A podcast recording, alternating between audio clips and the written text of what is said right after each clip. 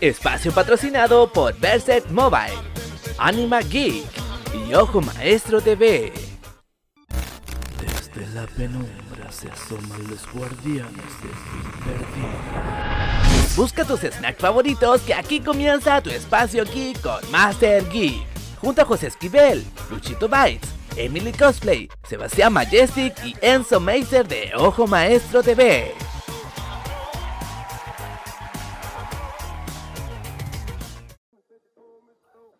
Bienvenidas y bienvenidos todos los auditores del mundo digital. Comenzamos un nuevo capítulo de Master Geek, programa virtual del mundo ñoño y de la cultura geek. Cada semana contamos con un panel de lujo, el cual está compuesto por organizaciones y personajes del mundillo geek. Bienvenidos todos y en primer lugar, desde Antofagasta, nuestro colaborador en medios, Elsie Bites, o más conocido como Luchito Bites. ¿Cómo está?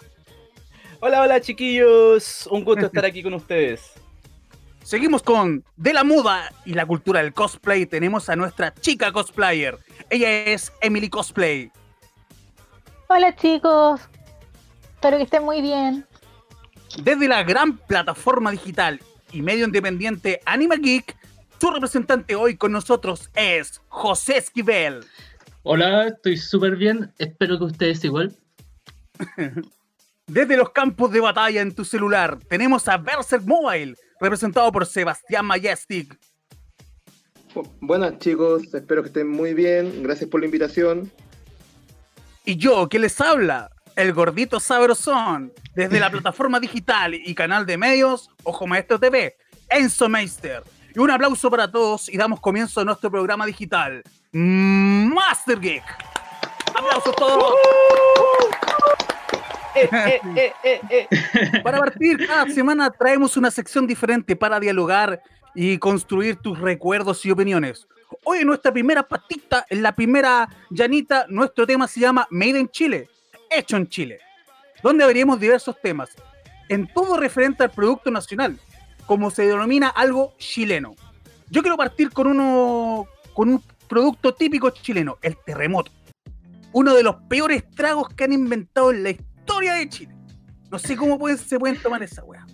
A mí me carga el terremoto, no sé cómo pueden No usar el pipeño, el pipeño, weón, para adornar el pipeño, weón, para tomarse esta cosa.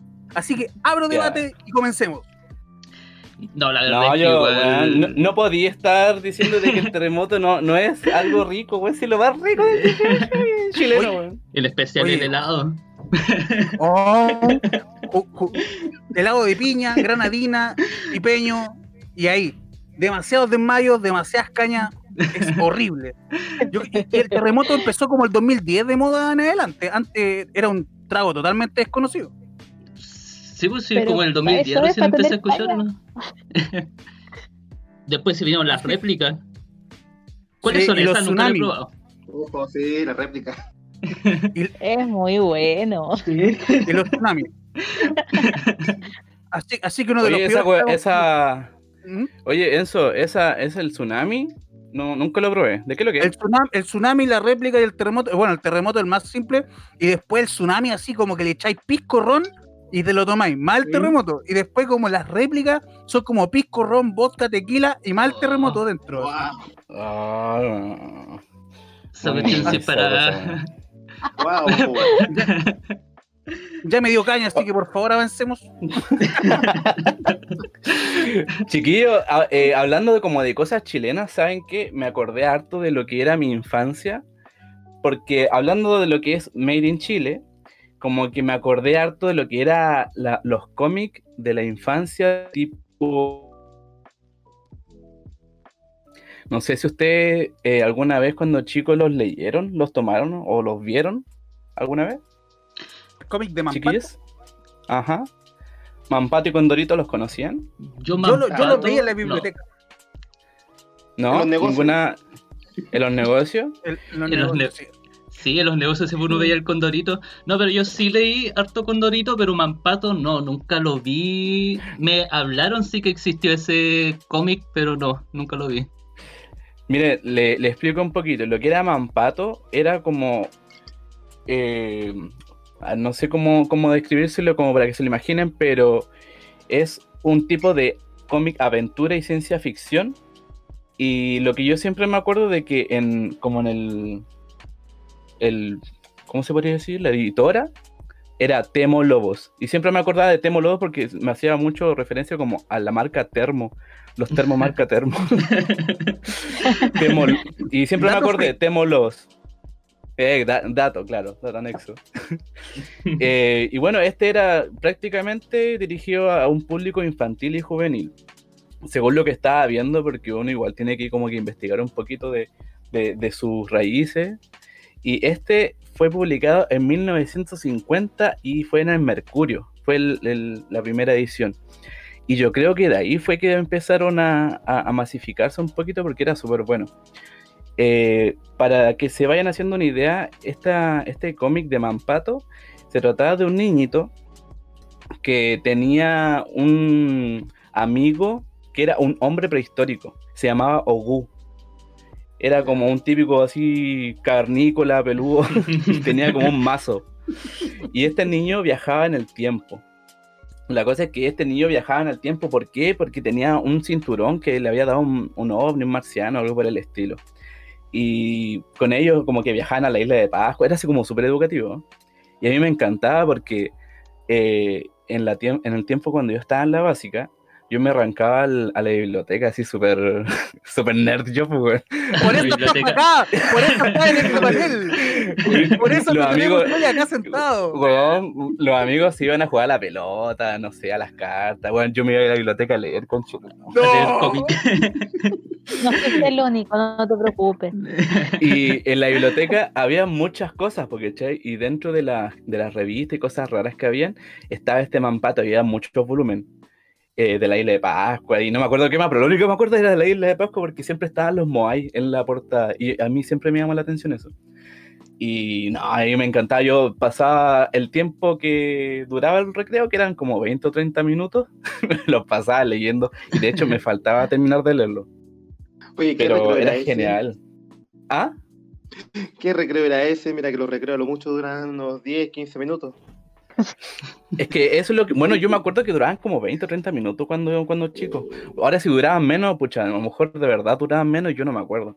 Pero lo que yo sí me acuerdo era de que yo me ponía a leer esa cuestión, leía como cuatro páginas y terminaba el recreo. Claro. Yo creo que era eso. Sí, yo creo que duraban menos. Oye, ¿y otro cómic Y- que, que leías cuando chico? Habían eh, varios. De hecho, o sea, no es que los leyera, pero me gustaba ver mucho lo que era estas cosas como educativas del cuerpo humano y esas cosas. Y además de eso, me saltaba lo que era eh, Condorito. No sé si Condorito lo, lo- Bueno, me imagino que lo, lo conocen, po. Sí, Un clásico de. Chile. Obvio. Eh, Claro, un Condorito todos los conocen. Bueno, yo creo que el que no conoce a Condorito no es chileno. Exacto. La cosa es que eh, a mí me gustaba leer, pero como con temor leía eso, porque me daban miedo algunos personajes de Condorito porque eran como medios bizarros, eran como medios deformes, ¿o no? ¿Se El huevo, el huevo, el huevo. El huevo. El huevo. Era muy feo. Sí, a mí me daba mucho así como temor o no sé qué ver el weón que ni siquiera me acuerdo el nombre, que tenía como una dentadura gigante. Ah, sí, era el que era como el abusador. Sí, No sé, weón, me da como cosa. uno como musculoso, Eh, alto. Sí. Eh, Era el Pepe Cortisona, se llama Ese, ese. es el nombre. Sí. También estaba el come gato. Y los nombres, pues, weón. Los nombres. Pepe horrible. Oye, y como dato, dato ñoño, ustedes, bueno, no ñoño, es como cultura general esta weá. ¿Ustedes saben por qué, en quién fue inspirado el Condorito? ¿En A ver, qué pregunta de prueba. ¿En qué fue inspirado en el cóndor del escudo nacional, pues. En eso fue No. Condorito. No tenía cómo saberlo. Condorito, Condor. Sí, sí pero obviamente no era cualquier cóndor, weón. era el cóndor del, del símbolo patrio. po. Por eso Ah, fue perfecto. creado. ¿Cachai? Y bueno, como dato anexo, este fue por el dibujante René Ríos. Y siempre me llama la atención porque se ponía Pepo. En todos los, los Ah. cómics siempre salía Pepo. También recordamos la que falleció unos- hace unos par de décadas atrás. Yo me acuerdo, ¿no? Hace como 12 Sí, años. no, sí, no, no fue hace mucho tampoco. Fue, no, no, la verdad no, no recuerdo el, el, año, pero sí fa- falleció hace poco este señor Pepo. Así que, y le hicieron una estatua. Yo no sé de cuándo está estatua, pero está en Santiago. ¿Quién es de Santiago acá? Nació el 14 de, o sea, murió el 14 de julio del 2000, aquí revisando las redes. Hace harto, cuando éramos chiquititos. Bueno, la cosa es que, eh, como dato anexo, tiene una estatua en Santiago, en la comuna de Gran Avenida, en el Parque Llanos Supercasó. Así que eso es como lo que yo recuerdo, porque la verdad, yo desde chiquitito como que iba a, a bibliotecas a leer pura, pura caca, bueno, y, y a que la imaginación fluyera. Así que no, no sé qué otra cosa se acuerdan ustedes de chicos. Bien, pues. ¿Quién más se acuerda de algo? Eh, no, yo de chico no leía tanto cómic.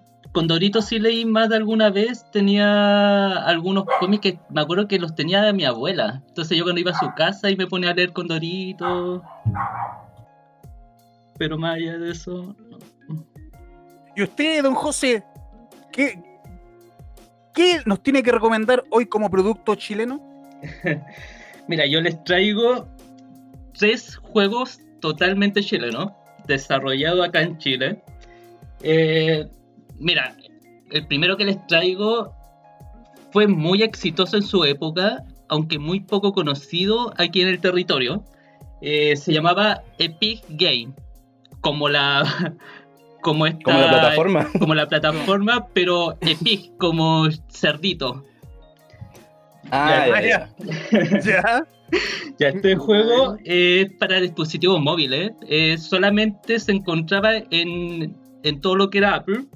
Y consiste en un juego de plataforma como estos típicos de la antigua escuela, como Mario Bros.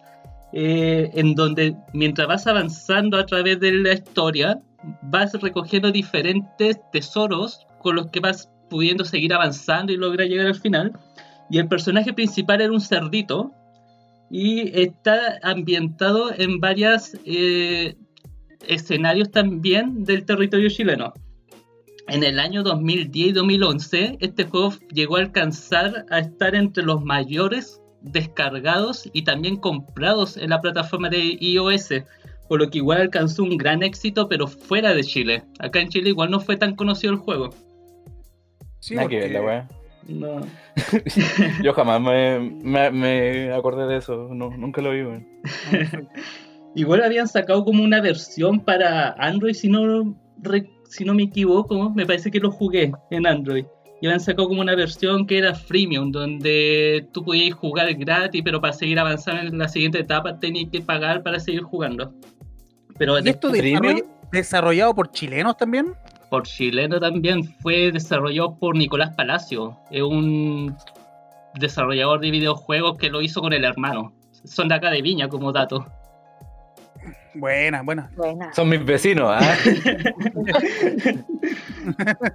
El otro juego que les traigo es Xenocrash. No sé si lo conocen. Este es un juego de lucha tipo cuerpo a cuerpo, pero que también mezcla un poco lo que son los juegos de shooter en primera persona.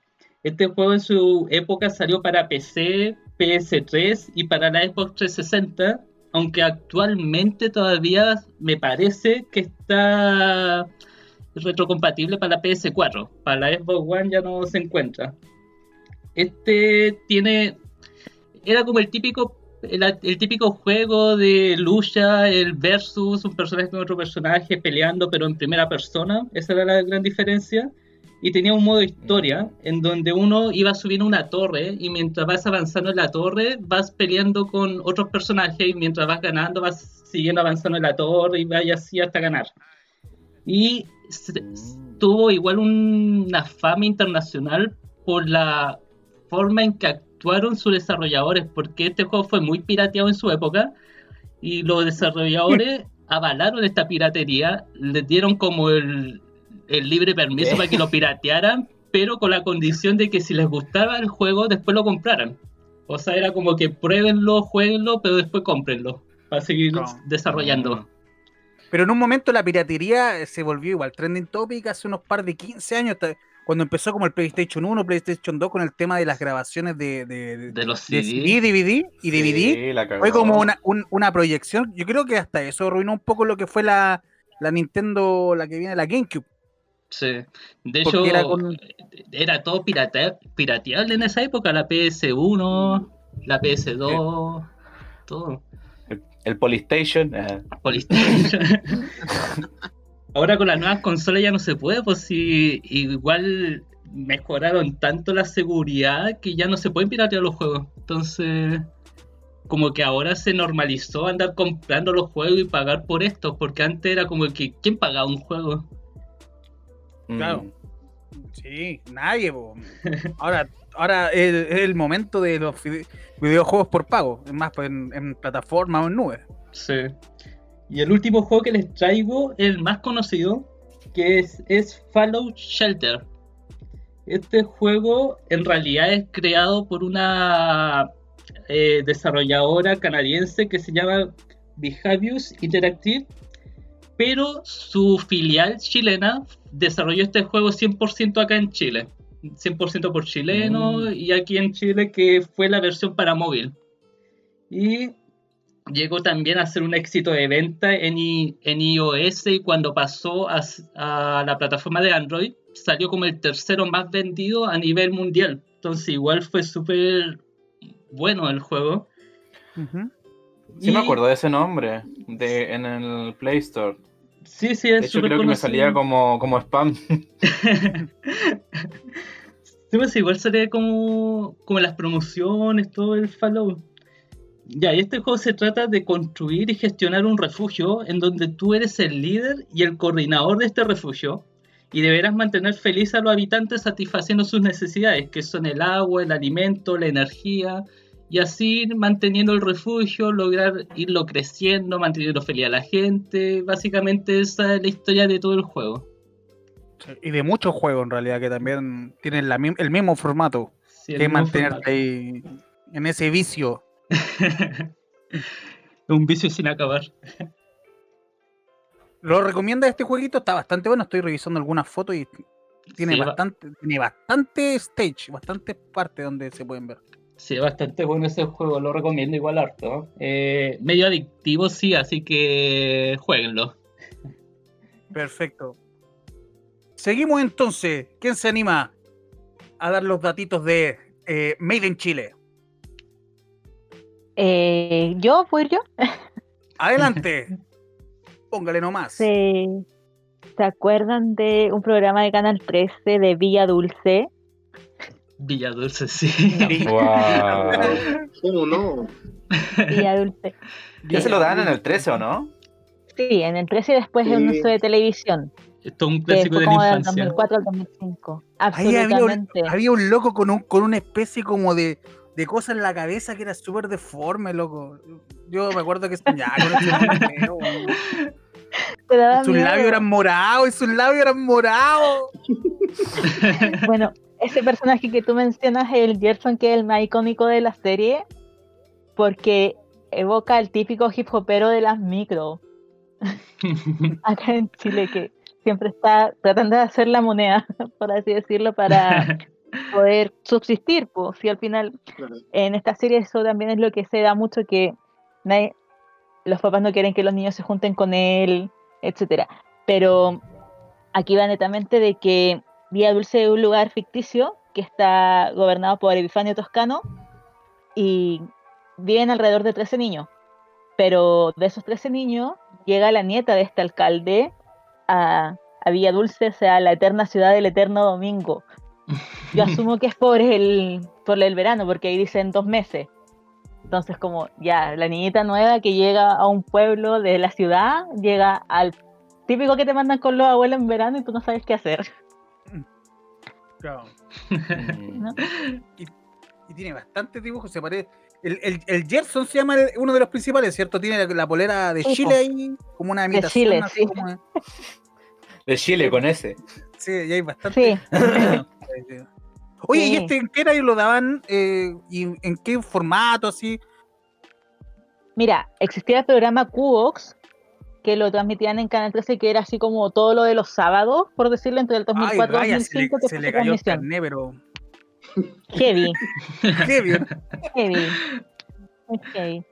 Pero había que verlo, pues era lo que estaban dando. Me encontraba súper penca ese programa, weón. Nunca me llamó la atención. Sí, y Lo después único- llegó, el, llegó el loco de, de, la, de la perla a, a, a- a dirigir. Uh, ¿Te acordás o no? Sí, Es el que, el que sale en el ¿Verdad, meme de, Ustedes están ser como antes. Que ese weón que sale llorando. El de la perla. ¿cómo se llama? exacto. Bueno, y él condució. no me acuerdo cómo se llama él. ¿Perdón? No, que di- dije que él había conducido este programa para no irnos para otro lado. Para Sí. que siga usted. Acá. Sí, él hacía las notas, no recuerdo el nombre de él, pero sí, él hacía las notas y presentaba cada, cada segmento del programa Cubox en esos años. Perfecto. ¿Y algún otro programa que, que, traiga del, del, material chileno? De la misma sección, de la misma sección tenemos los pulentos. Ese la leche Miren, me deja,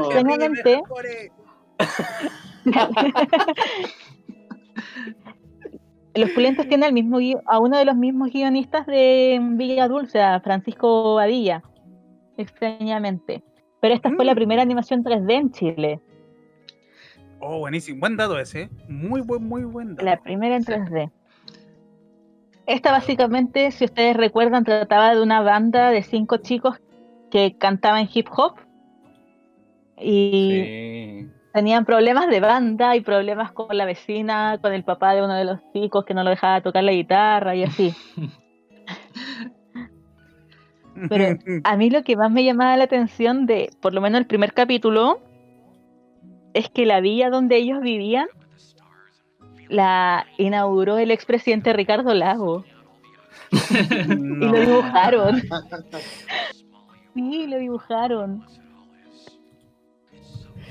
¿Sabéis qué? Bueno, ¿Qué voy a voy a revivir un poquito lo que era la canción de estos locos. ¿Puedo? Sí, Sí, yo dale. también, y- y- y- Adelante. Pa- para recordar. Y yo también quiero dar un datito. Acuérdense que Benzo tiene un meme que dice, cambia la weá, indecente culeado. ¿Verdad? Sí, weón. ver, Sale para allá, indecente culeado, no tiene un meme. Ta, ta, ta, ta, ta. A mí me gustaba harto el perro Jorge, el perro que tenían ellos. El perro Jorge salvó la serie al final del último capítulo. Sí, un ratón muy extraño que era Una Tom York. salchicha, salchicha ratón. Sí, Tom York se llama ese personaje.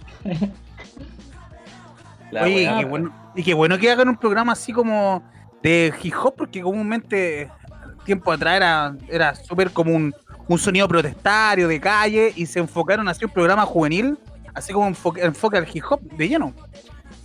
Sí, pues de hecho este primeramente era un programa juvenil y después lo bajaron como al bloque infantil que es de 5 a 15. Pero si te dais cuenta, entre los que están cantando tenías a gente como Anita Tuyux, eh, Nea y Sifón de los Tetas, eh, los integrantes de los Disuelto Maquisa. Entonces igual eran músicos potentes en esa época. Totalmente. Yo creo que eso lo impulsó harto, la- lo que Sí. eran las canciones en sí. Sí, y el Total. merchandising que sacaron un montón también. Sí, y vendieron mucho tiempo. Yo me acuerdo que vendieron mucho tiempo de Walala, de Benzo, de de, de todos los monitos. Y, y- y salían en, en los, en los- en estas cuestiones de, los, de las ramitas, de, los, de las papas fritas, salían ahí con el, con el colgante de, de, los- de los pulentos. po. Sí, sí, hasta, hasta en la sopa te salían. Bueno, para cerrar este tema que tengo yo, simplemente les dejo ahí que vean el último capítulo de la segunda temporada porque el perro Jorge salva toda la- todas las cosas. Es todo lo que tengo que decir. Lo dejamos ahí. Perfecto. Cita Emily. Gracias por compartir esos recuerdos con nosotros. Muchas gracias. Ahora vamos a pasar al siguiente. ¿Quién, quién, quién es el que se asoma? Bueno chicos, miren, por un lado les traigo yo algo para que nos acordemos del pasado, aparte de, como dijeron, los pulentos, los cómics, pero yo voy a algo más infantil todavía. Quizás algunos que van a escuchar ni siquiera los conozcan, porque ya no son personas de esta época. pero por lo menos eh, a uno, a algunos lo marcaron la infancia. Voy a hablar de dos programas icónicos de acá en Chile, que fue en su momento Pipiripao y Mundo Mágico, que fueron dos programas que se emitieron, eh, que estuvieron alrededor de los 80 y 90, pero que marcaron una tendencia y también marcaron Qué polémica. antiguo. Incluso hay un programa de eso que marcó tanta polémica que fue cerrado por tema de la dictadura. Y ahí fue peor todavía. Ya, entonces, y ahí entramos a otro punto. Pero, va buscando a esto. Por ejemplo, Pipiripao nace con el famoso tío Roberto Nicolini. Y que empezó, digamos, a hacer esta una sección que él encontraba que era para los- a los, a los niños, que lo hacía participar, mostraba dibujos animados que en su época eran como Heidi y dibujos antiguos, digamos, que están recién llegando acá a Chile. Sí, eso sí me acuerdo harto. Massinger no, estaba en lo Fuerza G, a Máquina del G. Tiempo. Sí, Eh, no, sí, trajo un montón de dibujos, digamos, que después acá se eran icónicos, icónicos. Pero tenían una pequeña sección. Resulta que a ellos les fue bien, el caballero ya tenía su edad en ese momento, ya Roberto Nicolini en ese momento tenía ya, para ese tiempo, ya tenía sus treinta y tantos años, que para la televisión en ese tiempo, para un animador, él ya era más o menos viejo. Y empezó a ir bien al tipo, ya súper bien, eh, tenían, digamos, personajes muy icónicos, estupendos, hasta que empezaron las famosas críticas. ¿Ya? Y bueno, no, no, no, no- no me acuerdo si ustedes sabrán, pero Pipiripao, a pesar que estuvo mucho tiempo como un canal tópico, pero lamentablemente hubieron unas polémicas que se agarró el, la- el- el Roberto Nicolini con la tía Pucherito, con otros más, con el fantasma. La tía Pucherito. con la tía Bucherito. po. Tuvieron su embarrada, no sé si se acuerdan por ahí, pero, pero ahí se agarraron por. uf, ahí dejaron todo lo infantil. El otro, el fantasma Bless. Había un fantasma El que salía en bien, También, también, no, se fue todo, todo, un, todo un show y todo esto, esto- esta crítica vino porque le dijeron a Roberto que era gordo, era viejo y era chico. Y ahí, y ahí, y ahí pura embarra. Al- algo Pero- viola le dijeron. Algo piola, como, como chileno. El, el tipo se enojó nomás y dijo, listo, chao, voy nomás. Pero Miren, bueno, chiquillo, de fondo Bueno. está sonando el intro. Como para que vayan cachando, es súper, como, no sé, setentero podría ser. sí, pues sí, es como de lo, del 84 partió Pipiripao. Imagínate. Yo me acuerdo de Pipiripao, me acuerdo por la serie. Me acuerdo que después Pipiripao presentaban La Máquina del Tiempo, Conan el Niño del Sí. Futuro, La Fuerza G, He-Man, eh, Massinger Z, eh, G, el G- Ángel, la niña de las Sí. flores. Claro, Ángel, Pablo, Ángel, Pablo, la después niña- trajo un- Sí, no, sí, trajo un, un montón. bon- bonito recuerdo. Ojo, que fueron series que después acá fueron icónicas acá en Chile, que se quedaron. Y todos vieron Ah. por, por ese canal. Pero bueno, en su tiempo fue muy bueno. Ya, y bueno, con unas polémicas por aquí y por allá, pero. Pero yo siempre, bueno, yo- a mí me pasaba que yo me acordaba de mi piripao y me acordaba yo por la serie, pero después me acordaba de todas las embarradas que habían por el, por por el Roberto Nicolini, que se enojaba, que te tiraba, no sé, eran puran, puros temas ahí. Pero yo me acuerdo que los veía por YouTube y veía, veía esa serie cuando los veía. Y Sí. el otro que yo quisiera comentarle a ustedes, chicos, que yo no sé quién de aquí vive en Santiago. No sé si alguien de la será de Santiago de por acá. Yo, Yo, yo de Santiago. Yo viví en Santiago y me vine a Viña. Ah, bueno, ah, bueno. Porque les, les cuento yo que cuando ustedes se van de aquí, de, de Valparaíso, Viña, van a Santiago felizmente, y van llegando ya ustedes a Santiago a través ya, a través ya del bus, pasan por un, por un lugar, digamos, donde ven un parque que en su tiempo era como el sueño de cada niño, que está ya, que ya está hecho un basurero, está ahí. Y ese era el famoso Sí. parque de Mundo Mágico. Mundo mágico, gran balón. Mundo, Mágico. Muy bueno. Mundo. Mágico. En, en su tiempo era así como Disneyland. ¿Cachai? Era, era literal, si tú ya llegas a Mundo Mágico, es como que ya lo conociste todo, porque tenía piscina, tenía juego inflable, más encima, más, más encima tenía, digamos, la, todas las animaciones, pero era, uh, yo creo que Fantasylandia, yo creo que queda chico. Y tenía unos integrantes que eran bastante icónicos, que era el, osi- el- el osito de pelito negro, eh, uno que era como una especie como de pato, un león, que creo que tenía como Willy. El león, el león Leoncio y El perro Maxi. Willy. El oso Willy, Claro, que, en- que en su tiempo fueron, oye, de verdad que era el sueño. Yo me acuerdo que yo, yo le pedí a mi mamá, oye, por favor, ya, Mundo Mágico, ya, ya, nunca. Pero bueno, pero era como el, sueño de aquellos tiempos. Y, y lo, más, lo más chistoso que estos programas eh, tuvieron su, su competencia, porque Mundo Mágico comenzó con el 91, ahí compitiendo un poquito con el programa anterior. Pero lo único malo que tuvo este programa que a pesar que era como lo mejor que podía llegar a pasar, más las series que presentaba, más los shows y todo excelente, es que lamentablemente fue mal llevado y cayeron en problemas Sí. económicos y ahí está el, y ahí está ese parque que ustedes pueden Y ver se que fueron a está- quiebra. se fueron a quiebra, pero fue una quiebra que fue de un día para otro, porque Mundo muy Mágico estaba en rápido. su peak, estaba en el pic de lo mejor que había, como así como lo que tú soñabas llegar, y literalmente eh, ya no dieron más con las deudas y salieron de la televisión al día siguiente de qué pasó y que fue anunciado en los diarios. Pero fue, pero así. Qué fome, man. et- ¿Cachai? Esos no- programas eran buenos en, en su tiempo. Eran como reeducativos y eran re bonitos. En su, mira, Sí. lament- yo, yo pienso que quizás nos faltan de repente que alguien tomara la iniciativa de hacer algo similar, ya con, con la experiencia de ellos, pero, pero lamentablemente ya quedaron en nada. Ya, pero eran programas que uno se entretenía y uno aprendía. Uno aprendía. ¿cachai? Eran súper educativos. Sí, las canciones sí. eran súper pegajosas. O sea, mi mamá me retó muchas veces cuando me metía en su cartera diciéndome inspector metete. Me metía a buscar plata. Oye, qué, qué grande recuerdo. ¿Algo más No, que decir. Seba? Para que Bueno, que yo más que todo les dejo la invitación alguna vez si lo vieron, revisen por YouTube. Hay unas partes súper buenas que pueden revisar y nada, chicos. Directo a la infancia. Directo a la infancia. Perfecto. Oye, continuamos, pues y ahora le toca aquí a que les habla, a el gordito sabrosón, como dicen por ahí. El día de hoy yo les traigo una parrilla de juegos chilenos hacia la rabia, así tirando anticuchito y pa, pa, pa, tirando la parrillita.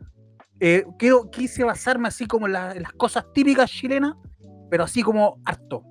Quería recordar como el trompo, el volantín, la rayuela, el embuque, el palo encebado, el ensacado, tirar la cuerda, o la cosa más bacán de todo el mundo cuando lo jugáis en el colegio, weón, la gincana. No había cosa más adrenalínica cuando teníais 10 años, 12 años y te querías hacer el bacán con tu compañera de, de curso, teníais que ganar la gincana.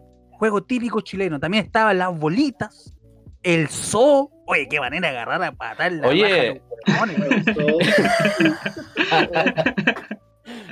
Oye, pero ese es como el zorro. El Sí, ¿Cómo era? no, el zoo. Esa weá, mira, tú ponías ahí un círculo y tenías que salir, po, y tenías que decir y tenías que salir a pillar a cualquier weón. Y lo agarráis, y al weón que lo agarráis le tenían que pegar hasta que llegara al círculo.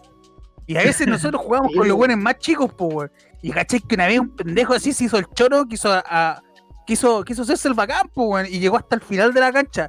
Y justo antes de, de pillarme se cae. Y ahí lo le, le levantamos los cabros de octavo, de séptimo, y pa, dándole, dándole. Y llegó así. Y caché que llegó con, llegó con una pura manito hacia el círculo. Dijo, no puedo más. Pobrecito, weón. Ese, esa- ese juego no era apto para cardíacos, pues, weón. Si yo me acuerdo que mis eh, amigos, Eran tiemp- tiempos distintos. o sea, mis amigos no, mi- mis compañeros heteros en ese tiempo, Ah, eh, jugaban esa weá y decía, weón, bestia, weón, ¿cómo juegan esa mierda? Agarrarse a patadas, no encuentro la gracia. Y siempre salía, habían weones que no alcanzaban, porque supuestamente tú tenés que decir, so... y cuando se te acaba el aire, es cuando te, te pegan, po, ¿no? Sí, no, es que cuando se te acaba el aire se supone que tenés que devolver, po. y nadie te tiene que Sí, pegar, po. pero si te Sí, quedas po. sin aire hasta el final te pegan. Pero igual hay que hacer una recomendación. Igual, igual con la historia que conté, igual puedo transgredir a los te- televidentes que pueden decir, ah, el culeado te funar, y weón. Entonces, la idea es que eran tiempos distintos. Donde se Eran- permitía, Era- claro. era- sí, eran cosas más de físico. Y también quiero retomar otro, que es el 25. ¿Quién no jugó el 25 de los más futboleros? el- yo no. No, Habíamos Yo no, no, tenía- no jugaba fútbol. teníamos que darnos un pase y si le dais, lo tocáis dos veces, te quedáis al arco. Y si convertíais el número 25, te teníais que quedar al arco y te pegaron una volea a cada uno de los jóvenes que estaban jugando. Mira, y si las y si la hacíais de chilena eran los 25 al tiro. Eh, creo que Taquito valía 5, eh, no sé. Tenían como sus deriva- derivaciones lo- los tipos de goles. También jugamos los países, las quemadas y, el, y la Ah, eso jugué yo. ¿A las quemadas? No, sí, jugaba a las quemadas, los países. A mí me encantaba porque yo eh, cuando chico, caché que yo era gimnasta, pues, entonces decía. Eh, ¡Mongolia! ¡Ya, Mongolia! eh, eh, sí. Maracaibo. ¡woo! No, y me encantaba, po, y las quemadas sobre todo porque supuestamente nos poníamos como en posiciones en- dentro de la cancha, como en línea, y siempre me trataban de, de achuntarme a mí, po, pero como yo era elástico en ese... En, en Ah, güey. Ah, güey. Ah. Ah, güey. Yo siempre le esquivaba, po. El colágeno, el colágeno. Eh, Claro, y yo le esquivaba y me decían... "Uh". Y yo, "Ay, qué pesado". Oye, Bonita infancia. yo, yo traigo el último, que el que más me gustaba y también quiero abrir el debate para que ustedes digan otros. A mí me gustaba jugar a la escondida china. Que comúnmente ahora no se puede jugar porque los tiempos cambiaron. Pero en ese tiempo, si tú te ibas a esconder y pillabas a alguien ahí escondido, tenías que darte un besito así, algo pibito y Pero de repente te encontré, una vez yo me encontré con un compañero, Ah, no. me encontré con un amigo. Y ahí era un besito en, en la mejilla. Bueno, eso es lo Y que contaban los Y, demás. y es- y eso jugaba cuando es chico, po. ¿Ustedes qué jugaban? Querés cochino. A mí me gustaba jugar a las quemadas. Sí, era Sí, era divertido, igual. En los bien. pasajes en ese tiempo. Sí. También estaba el, el, es el Paco Ladrón, ¿se acuerdan? O el Caballito Bronce. No, Oye, no el conocía ese. Hay unos videos, hay ¿Cuál unos era? videos del Callito de Bronce oye, en YouTube. Upa. Dios sí. mío. No, Oye, pero ese, ese caballito de bronce no es tan, estoy tan, tan jugando. chileno. No, pues es sí. como un juego universal. Sí, pero cuando pasan de largo, te lo encargo. No, es que creo que tiene otros nombres, pero la denominación Caballito Bronce es de acá, creo. Es más, todos jugaban al Caballito Bronce, es más. Lo hacían Sí. como para igual eh, hacer sus cochinadas. ¿Sabéis qué cosa me acuerdo de así como, no sé si juego chileno entre comillas, pero siempre cuando se trataba como de jugar a algo en la infancia, siempre era los típicos, los tazos o las, o las cartas Sí. y las weas de, de los álbumes. Yo para la, para las cartas, para esta weá de las láminas, yo tenía su técnica. Eh, lámina. Yo le pegaba así como con, con, el- con- con la parte de la mano un poco infladita y de lado. Ta, y dais vuelta a todas las láminas y te las lleváis. Y hay otros que tenían una técnica así que era como de lado, pa, y las dobláis y las weas se daban Eh, vuelta. Yo tenía- la misma Era su técnica. técnica, pues, ahí para el lado. ¿cachai? No, esa wea es trampa. Yo siempre perdía porque tenía la mano chica. Ah, bueno. Hay gente que se echaba como pegamento en la mano, me acuerdo yo, que Sí. lo hacían así rápido. ya echan te escupo, escupe, ya te escupe, ¿qué? escupo, hermano, si nosotros éramos el liceo público, hermano, qué guay. Sí, qué asco. Y después teníais todas las láminas pasadas escupo, pasada saliva. Sí. ¿No las dejabais secar? No, qué asco. Y te la lleváis No, esa- toda llena de escupo. Con la salida de todos tus compañeros, weón, ahí pasada la mano. Oye, Oye, ya, la pues, para- bolita igual. Sí, las bolitas, sí. Oye, se me olvidó las bolitas. Yo igual era agabronado, tenía estos bolones de acero, ¿cachado esos bolones de acero que eran sí. pues, pa, me acuerdo que ragilados. Oye, quebraban las bolitas esa cuestión. Sí. Sí, yo, yo le decía a los cabros más chicos, no, si no pasa nada, no pasa nada, déjame jugar. ¡Ah! Les pegaron, bolones.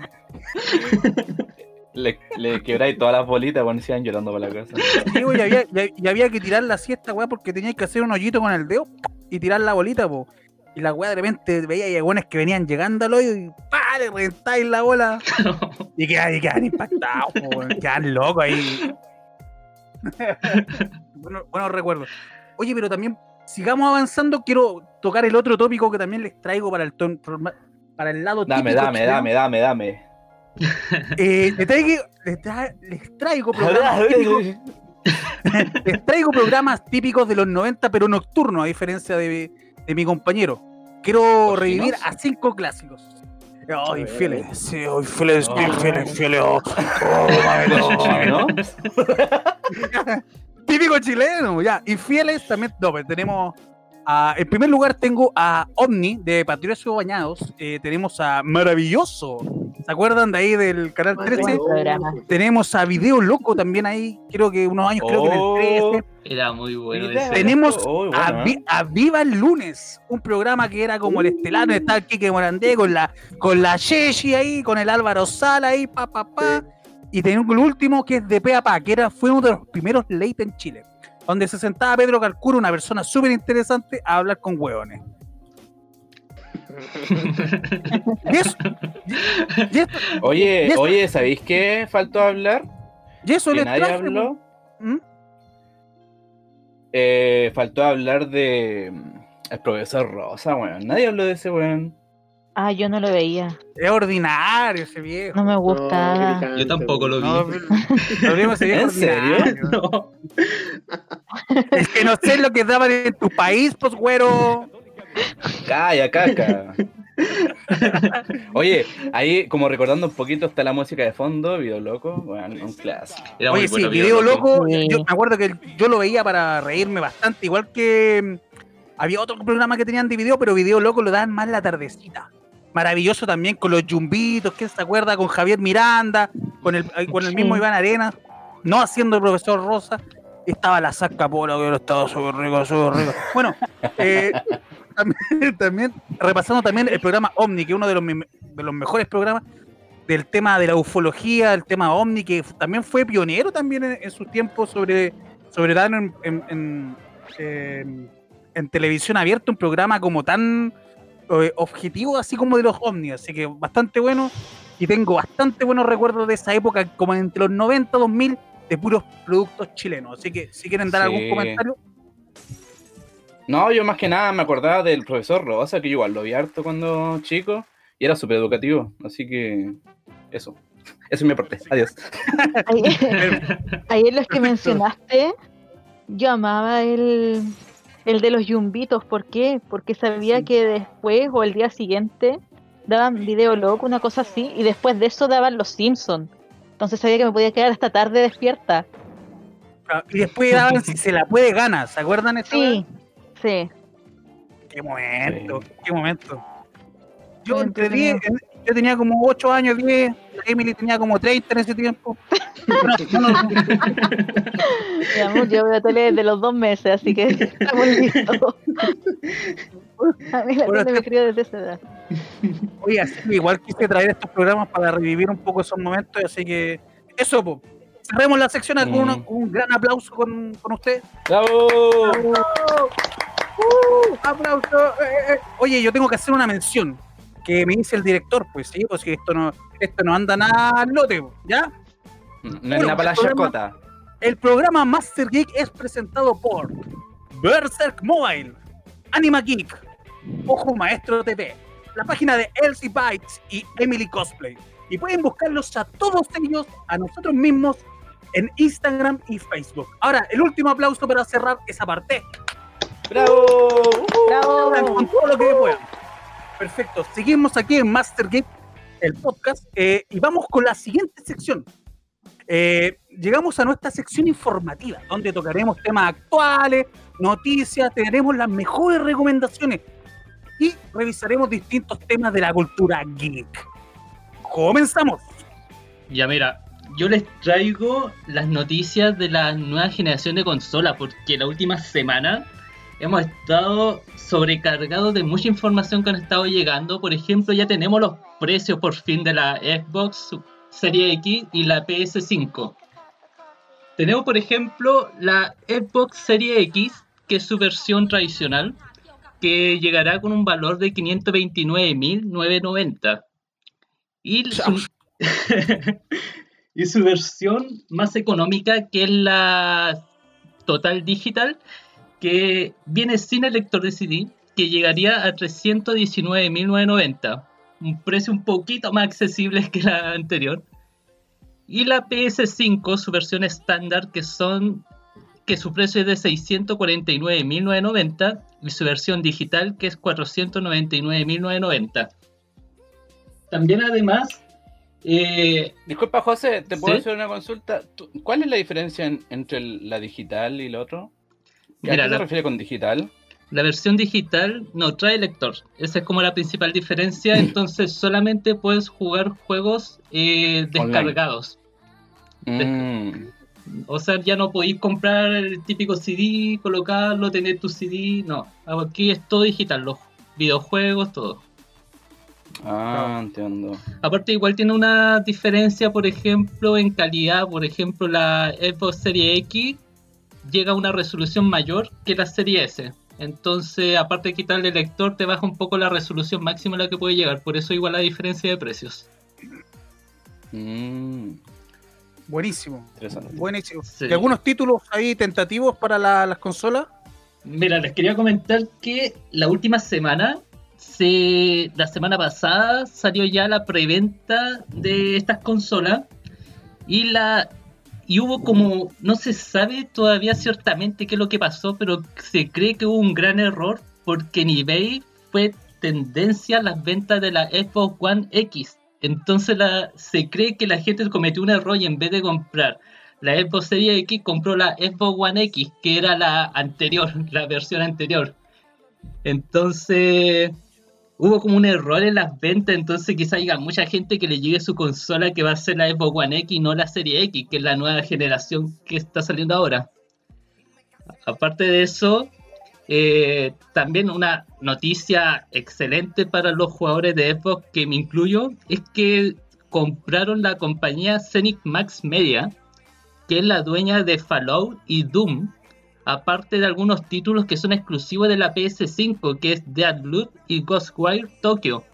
Entonces, lo más probable es que estos títulos eh, en un tiempo más dejen de ser exclusivos de PlayStation y se puedan ampliar a- también a lo que es Xbox, logrando entrar más competitivamente contra la PS5, ya que le quitaría algunos exclusivos que tiene. Aparte Oye, José, creo, eh, disculpa que te interrumpa. eh, creo que vi que la Xbox va a comprar Bethesda. ¿O no? Sí, pues de hecho Bethesda es de Zenimax Media. Mm. Zenimax Eh, con Media eso es se lleva títulos, sí o sí se lleva con. Sí, pues se se lleva lleva varios títulos súper importantes y algunos títulos que son exclusivos de la PS5. Igual dijeron que van a respetar estos exclusivos por un tiempo, el tiempo que tienen ya en contrato, pero después de estos contratos quizás se tengan que ampliar a la Xbox, que sería como lo más lógico. Mm. No. Y aparte que igual la Xbox ahora sacó su proyecto Xcloud, no sé si lo han escuchado. La Xcloud lo que es es una forma de jugar en la nube. O sea, tú ya no vas a tener que estar en tu casa sentado en el sillón, en la silla jugando la Xbox. Ahora puedes estar fácilmente en otro lugar y jugarlo desde tu celular. Sacáis tu celular, lo conectáis a la nube de la Xbox, conectáis tu mando de Xbox al celular y puedes jugar cualquier título en tu celular sin tener que estar en la consola. Buenísimo. Oye, eso, eso es lo que no quería. eh, lo que me estás comentando es lo, algo parecido como lo que hace Google. Creo que quería hacer una plataforma exclusiva de solo, nu- solo la nube donde podría jugar en cualquier lado. Sí, algo parecido está haciendo Xbox, ¿o no? sí, el mismo formato de videojuego en la nube que hizo Google, que no tuvo Está tanto buenísimo. éxito y lo está sacando ahora la Xbox, donde están ofreciendo más de 100 títulos que vas a poder jugar y además eh, esto va a ser totalmente gratis, que va a venir incluido en la suscripción de la Game Pass. Entonces no vas a tener que pagar nada más por jugar en la nube porque ya va a venir incluido en tu suscripción mensual. Pero solamente vas a poder jugar si tu conexión al celular tiene 5G, no, no menos. Mm. Algo, viola. Perfecto. Esas son como Sí. las noticias de la nueva generación de consolas. Perfecto. Seguimos entonces. Seguimos. Eh, yo les vengo a hablar de algo si quieren. Póngale nomás, tía. Sí. O sea, Evelyn. Ya, dime tía nomás. Uy, ya, está- ya llegamos a eso. Eh, bueno, Venom 2. Venom 2, Habrá Matanza. Hasta el momento es el título. Yo vengo a hablarles de esto porque iba a salir estrenado para este año, para este mes. ¿Qué le pasó? Estábamos todos esperando a, a Carnage. Exacto, estamos todos esperando el Carnet. Y se corrió la fecha por todo lo que está pasando al 25 de junio del 2021. ¿Tanto? Sí, porque se... Dime. Harto tiempo, la, harto tiempo la corrieron. Oye, lo otro que le quería preguntar antes que prosiga, ¿esto lo van a vincular en algo con, con Spider-Man o va a seguir el camino solitario Venom? Chan, chan, chan, chan. Te explico al tiro la teoría que tengo al respecto. Mira, lo que yo creo, como en la anterior, en la escena post créditos, nos encontramos con Tom Hardy visitando a un asesino, ¿cierto? Sí.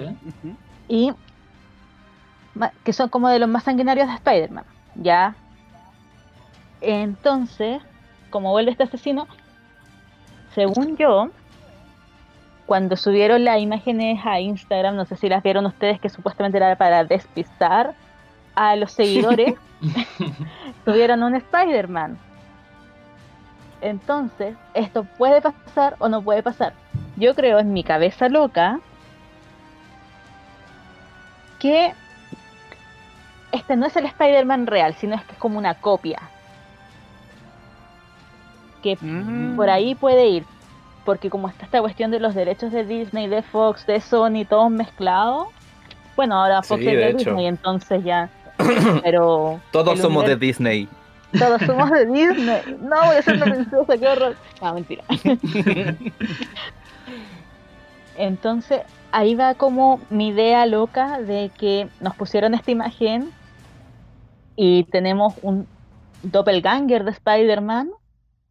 Así la producción no se reja ninguna demanda. No sé qué tan loco es.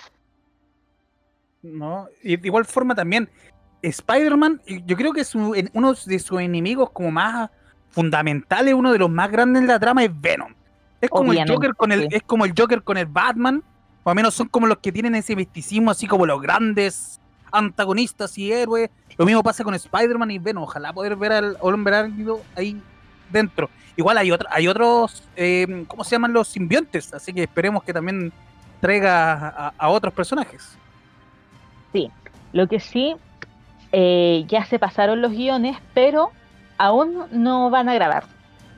Se supone que ahora en octubre iban a grabar y lo corrieron para diciembre. Así que por eso puede ser que las fechas no coincidan y puede que incluso esto en vez del 25 de junio del 2021 se corra para el septiembre del 2021.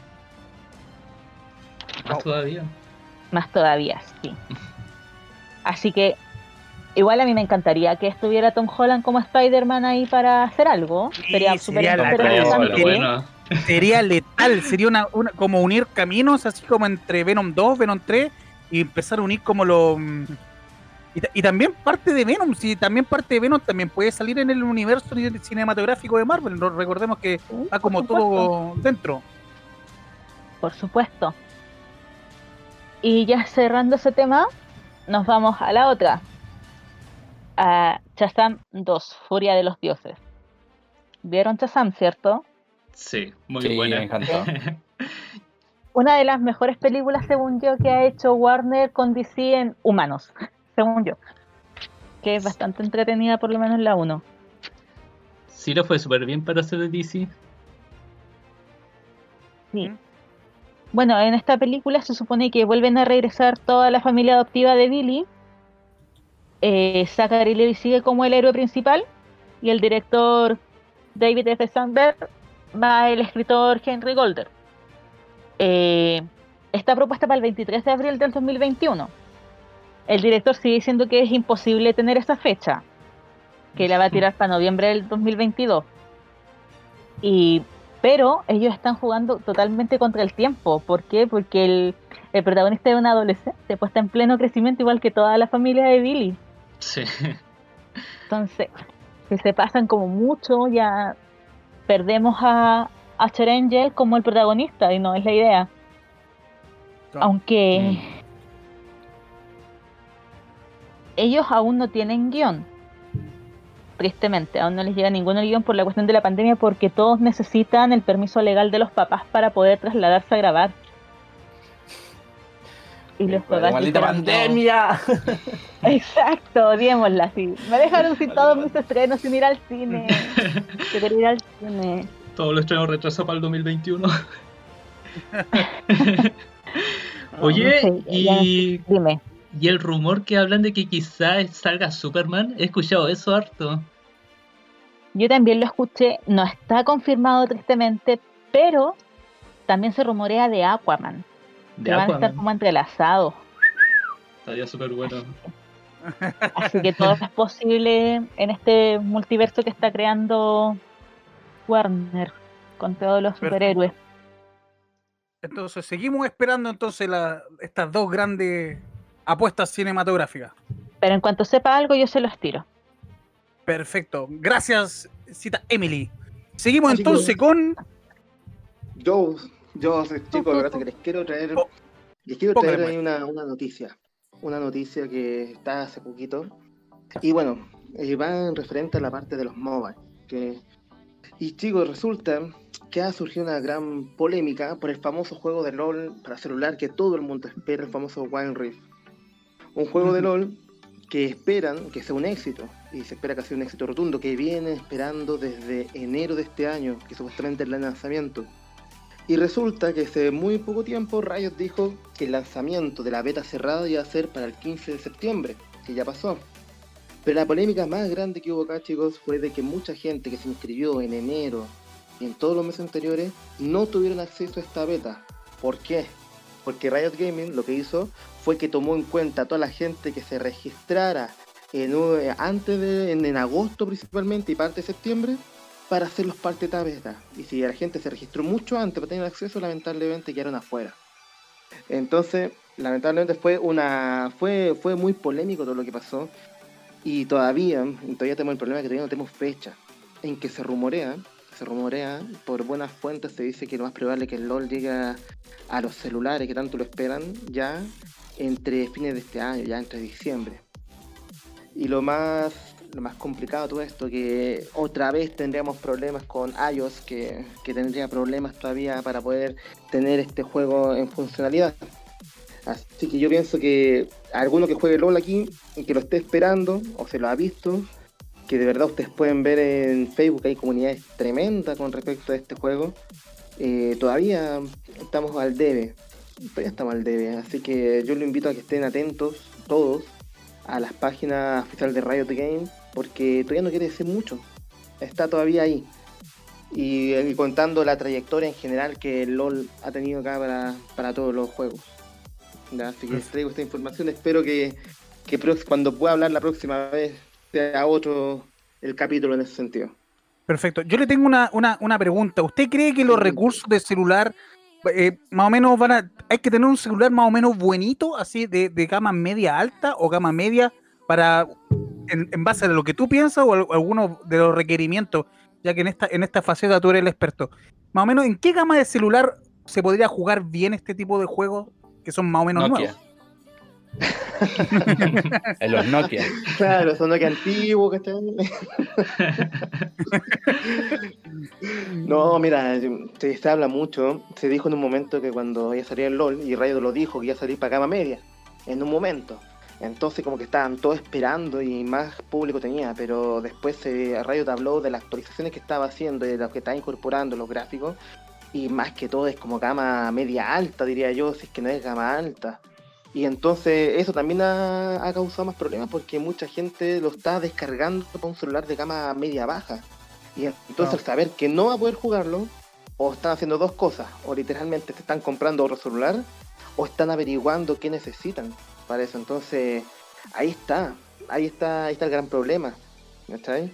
Pero no, eh, Riot quiere hacerlo con todo, así que esto va a salir para gama media, media alta, gama alta, de por sí. Perfecto. Gracias por compartir eh, esa noticia. O sea, estaba ahí al- atento al mundo de los de los videojuegos por celular, más o menos de, es de la área que, que comprende. Así que Exacto. muchísimas gracias. Y ahora sí, seguimos y me toca a mí, ya que no he dicho ninguna Oye. notición y noticia. Cuénteme. Puedo, puedo adelantarme, es que, ¿sabes qué? Yo creo que lo que tengo que decir es algo que todos tienen que saber ahora ya.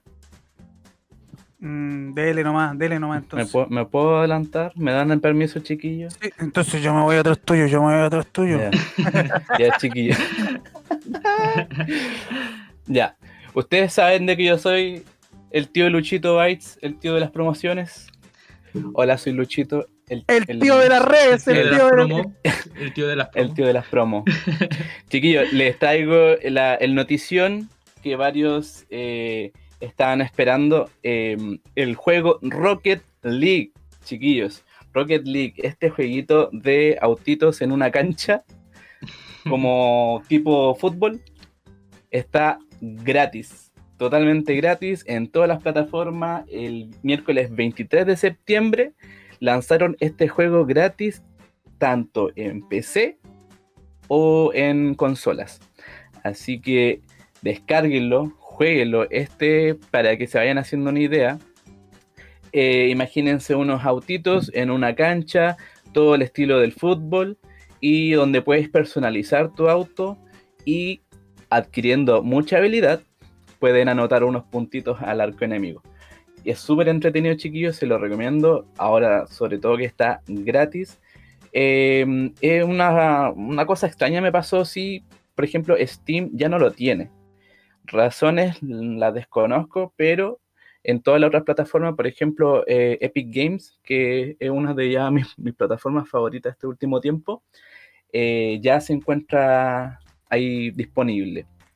Otra de las recomendaciones que les quiero decir es directo a la infancia. Yo no sé si ustedes se acuerdan de estos jueguitos de simulaciones de, por ejemplo, eh, si no me equivoco, se llama. Soticons. ¿Se acuerdan? ¿Alguna vez jugaron o vieron un juego de simulaciones como de, eh, ¿cómo se podría decir? Áreas turísticas, así como de un zoológico o de un parque de diversiones. Sí. Sí, ¿Ya? Soticon ¿Se acuerdan de eso? Sí. Yo estuve así de cagado. O Ya. sea, Así- Cuando no podían salir, no les daban permiso para ir al parque, bueno, jugaban, jugaban los que tenían apellido Ticón, que era Soticón, no sé cuánto Ticón. En este caso está Roller Coaster, Roller Coaster Ticón 3, edición completa en Epic Games. Está eh, ya desde hace unos días completamente gratis. Para las personas que no, no cachan más o menos qué lo que es esto, como le estaba mencionando, es un juego de simulación. De- en este caso es de simulación de montañas rusas, parque de entretenciones. Es súper bueno, chiquillo, porque tiene muchas opciones para poder crear sus montañas rusas, diferentes tipos, altura.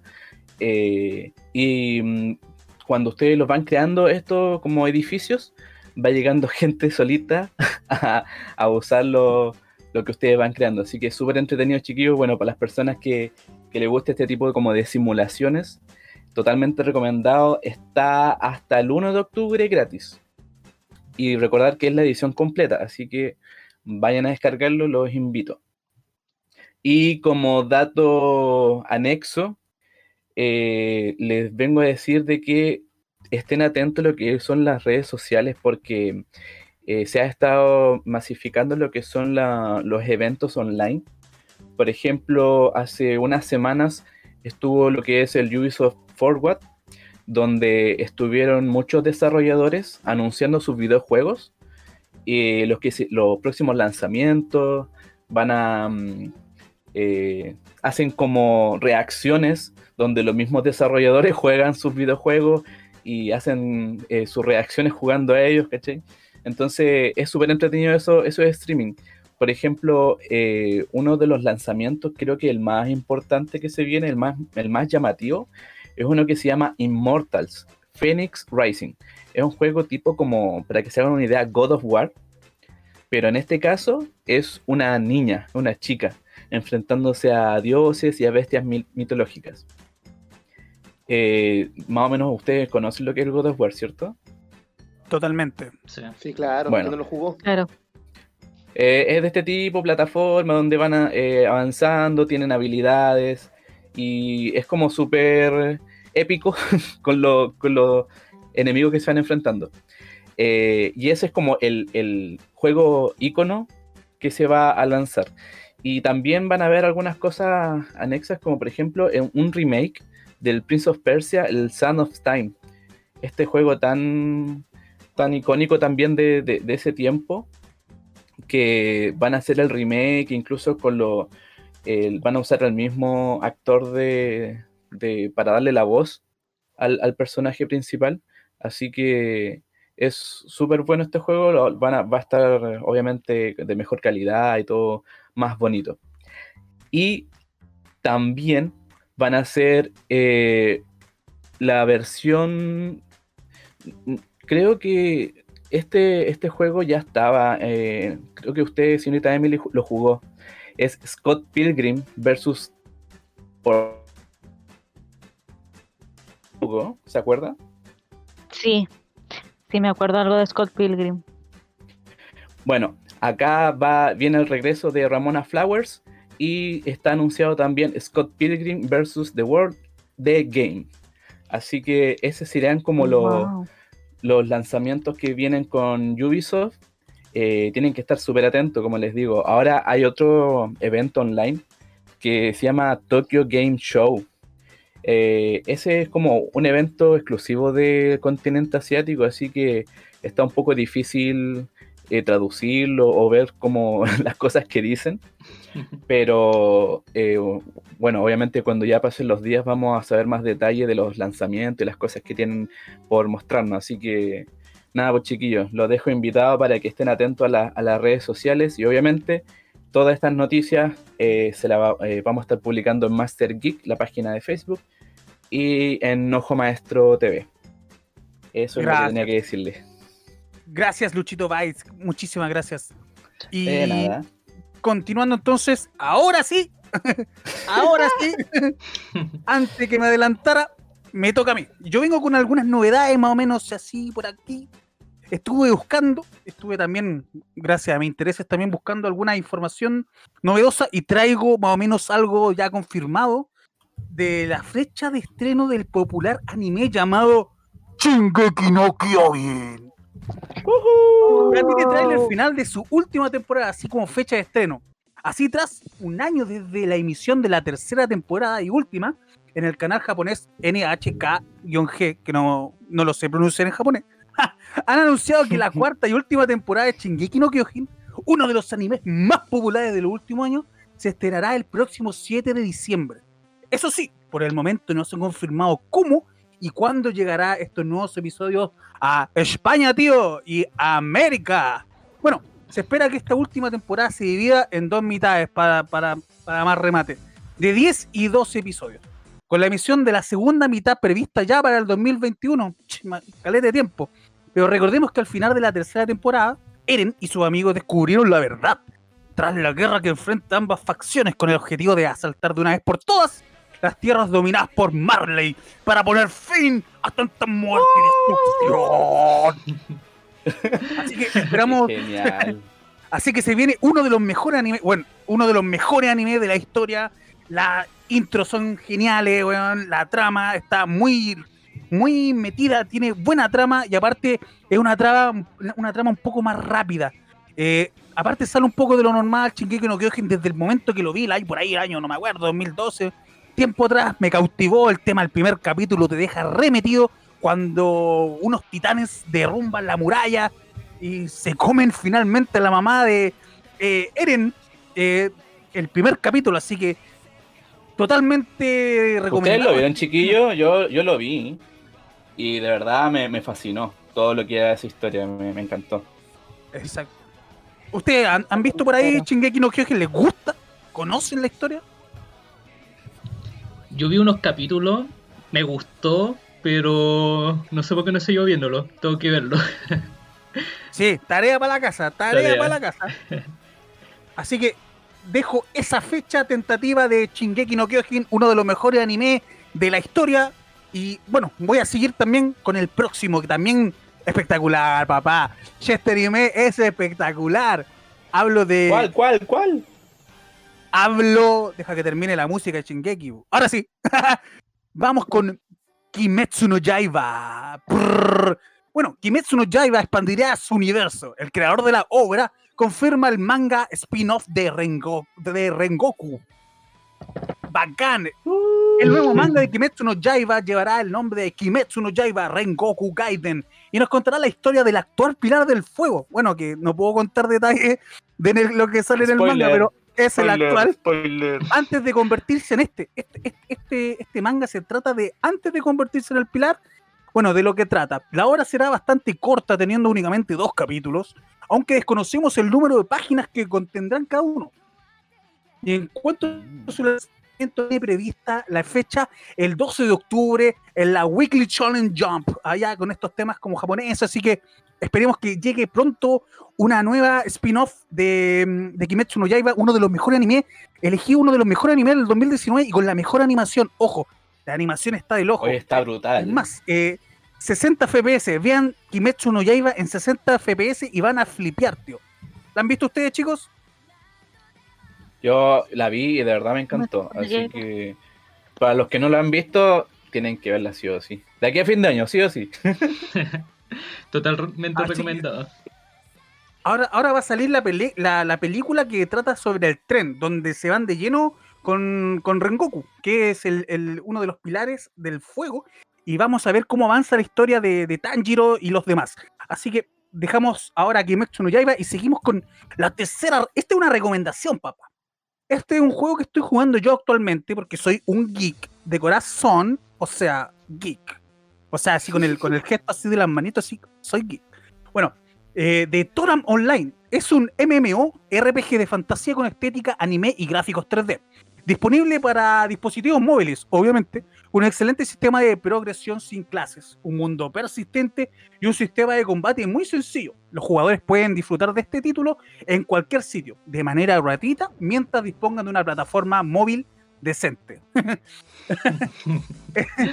Sí. Es la secuela del RPG Iruna Online, con mejores gráficos, obviamente, y elementos clásicos del género MMORPG. Bueno, le traje algunas características, así un torpedito que traje por aquí, características principales, cuadro de habilidades primarias con armas, súper fácil, personalización del personaje también súper completa, un mundo persistente, gráficos 3D con estética de anime, así que más o menos a los que les gustaba el RO, los que eran medio nerd, que les gustaba el RO, que tenían esta, esta Will, bueno, este es su momento, este es su juego. Y bueno, y miles de jugadores también. Tiene muchos jugadores. Muchos jugadores en sus servidores. Y también muchos vienen también del RO. Ojo, por eso lo estoy diciendo. Vienen muchos jugadores migrando de RO, de RO Online, del Ragnarok. Yo le, le eché una miradita y está bastante bueno. De hecho, tiene muchas como cargas en pantalla que se asemejan mucho a lo que era el Ragnarok Online. Así que está súper bueno. Y bueno, llega para dispositivos móviles y es completamente gratuito. Así que, pero también tiene como su cosita, ya tú sabes, ¿o no? Ya tú sabes dónde poner la tarjeta de crédito y, y podéis subir más rápido. Bueno, en Toro Online los jugadores no escogen una clase para su personaje, eso es lo innovador, sino que pueden mejorar distintos árboles de armas que desbloquean diferentes estilos de combate. Traje los cuatro estilos que tienen, que son las espadas, los guanteletes, los arcos y las varas. Más o menos como el clásico de RPG que tienen estos cuatro, pero tienen que ir completando ese tipo de, de- como de formas de ataque. Bueno, y hay muchas otras ramas de habilidad que se encuentran en la mejoría de personaje, incluyendo ramas de supervivencia, armas secundarias y buffs. Así que la recomendación aquí desde Enzo Meister para todos es Toram Online, que la pueden encontrar ahí en App Stores y todas las, las partes de la Y todos los stores. y todos los stores, stores, stores. Así que esa es la recomendación para ustedes y bueno, eso güey. Un aplauso para todos. Oye, que se nos pasó rápido el tiempo. Yo la estaba pasando tan bien. Me, me, me serví esto en pisco sour, Gaya. Invita. Sí, Invita. sí, totalmente. Así que, pero, pero, pero bueno, así que gracias a todos por escuchar el programa y te dejamos invitado a dar me gusta a las redes sociales de Master Geek en Facebook e Instagram. Y escuchar y ver nuestro material en Spotify, YouTube y Facebook. ojalá más adelante también con los chicos vamos a empezar a hacer algunas cápsulas, video reacciones, vamos a jugar online y vamos a hacer unas cosas Eh, divertidas eh, que eh, se vienen, eh, así eh, que eh, la vamos a pasar bonito, nos salió bonito este, este podcast, me gustó estar con ustedes, me siento como en familia, ya somos como las tías, los tíos, los, los guachitos, los guachitos. Así que muchas gracias a todos, a nuestro panel, a Luchito, a Emily, a José y a Sebastián, y bueno, que les habla yo, Enzo, así que nos veremos en otro capítulo del programa digital Master Geek. Nos vemos chicos. Chao. Adiós. Chau, Adiós, adiós, adiós. Chau.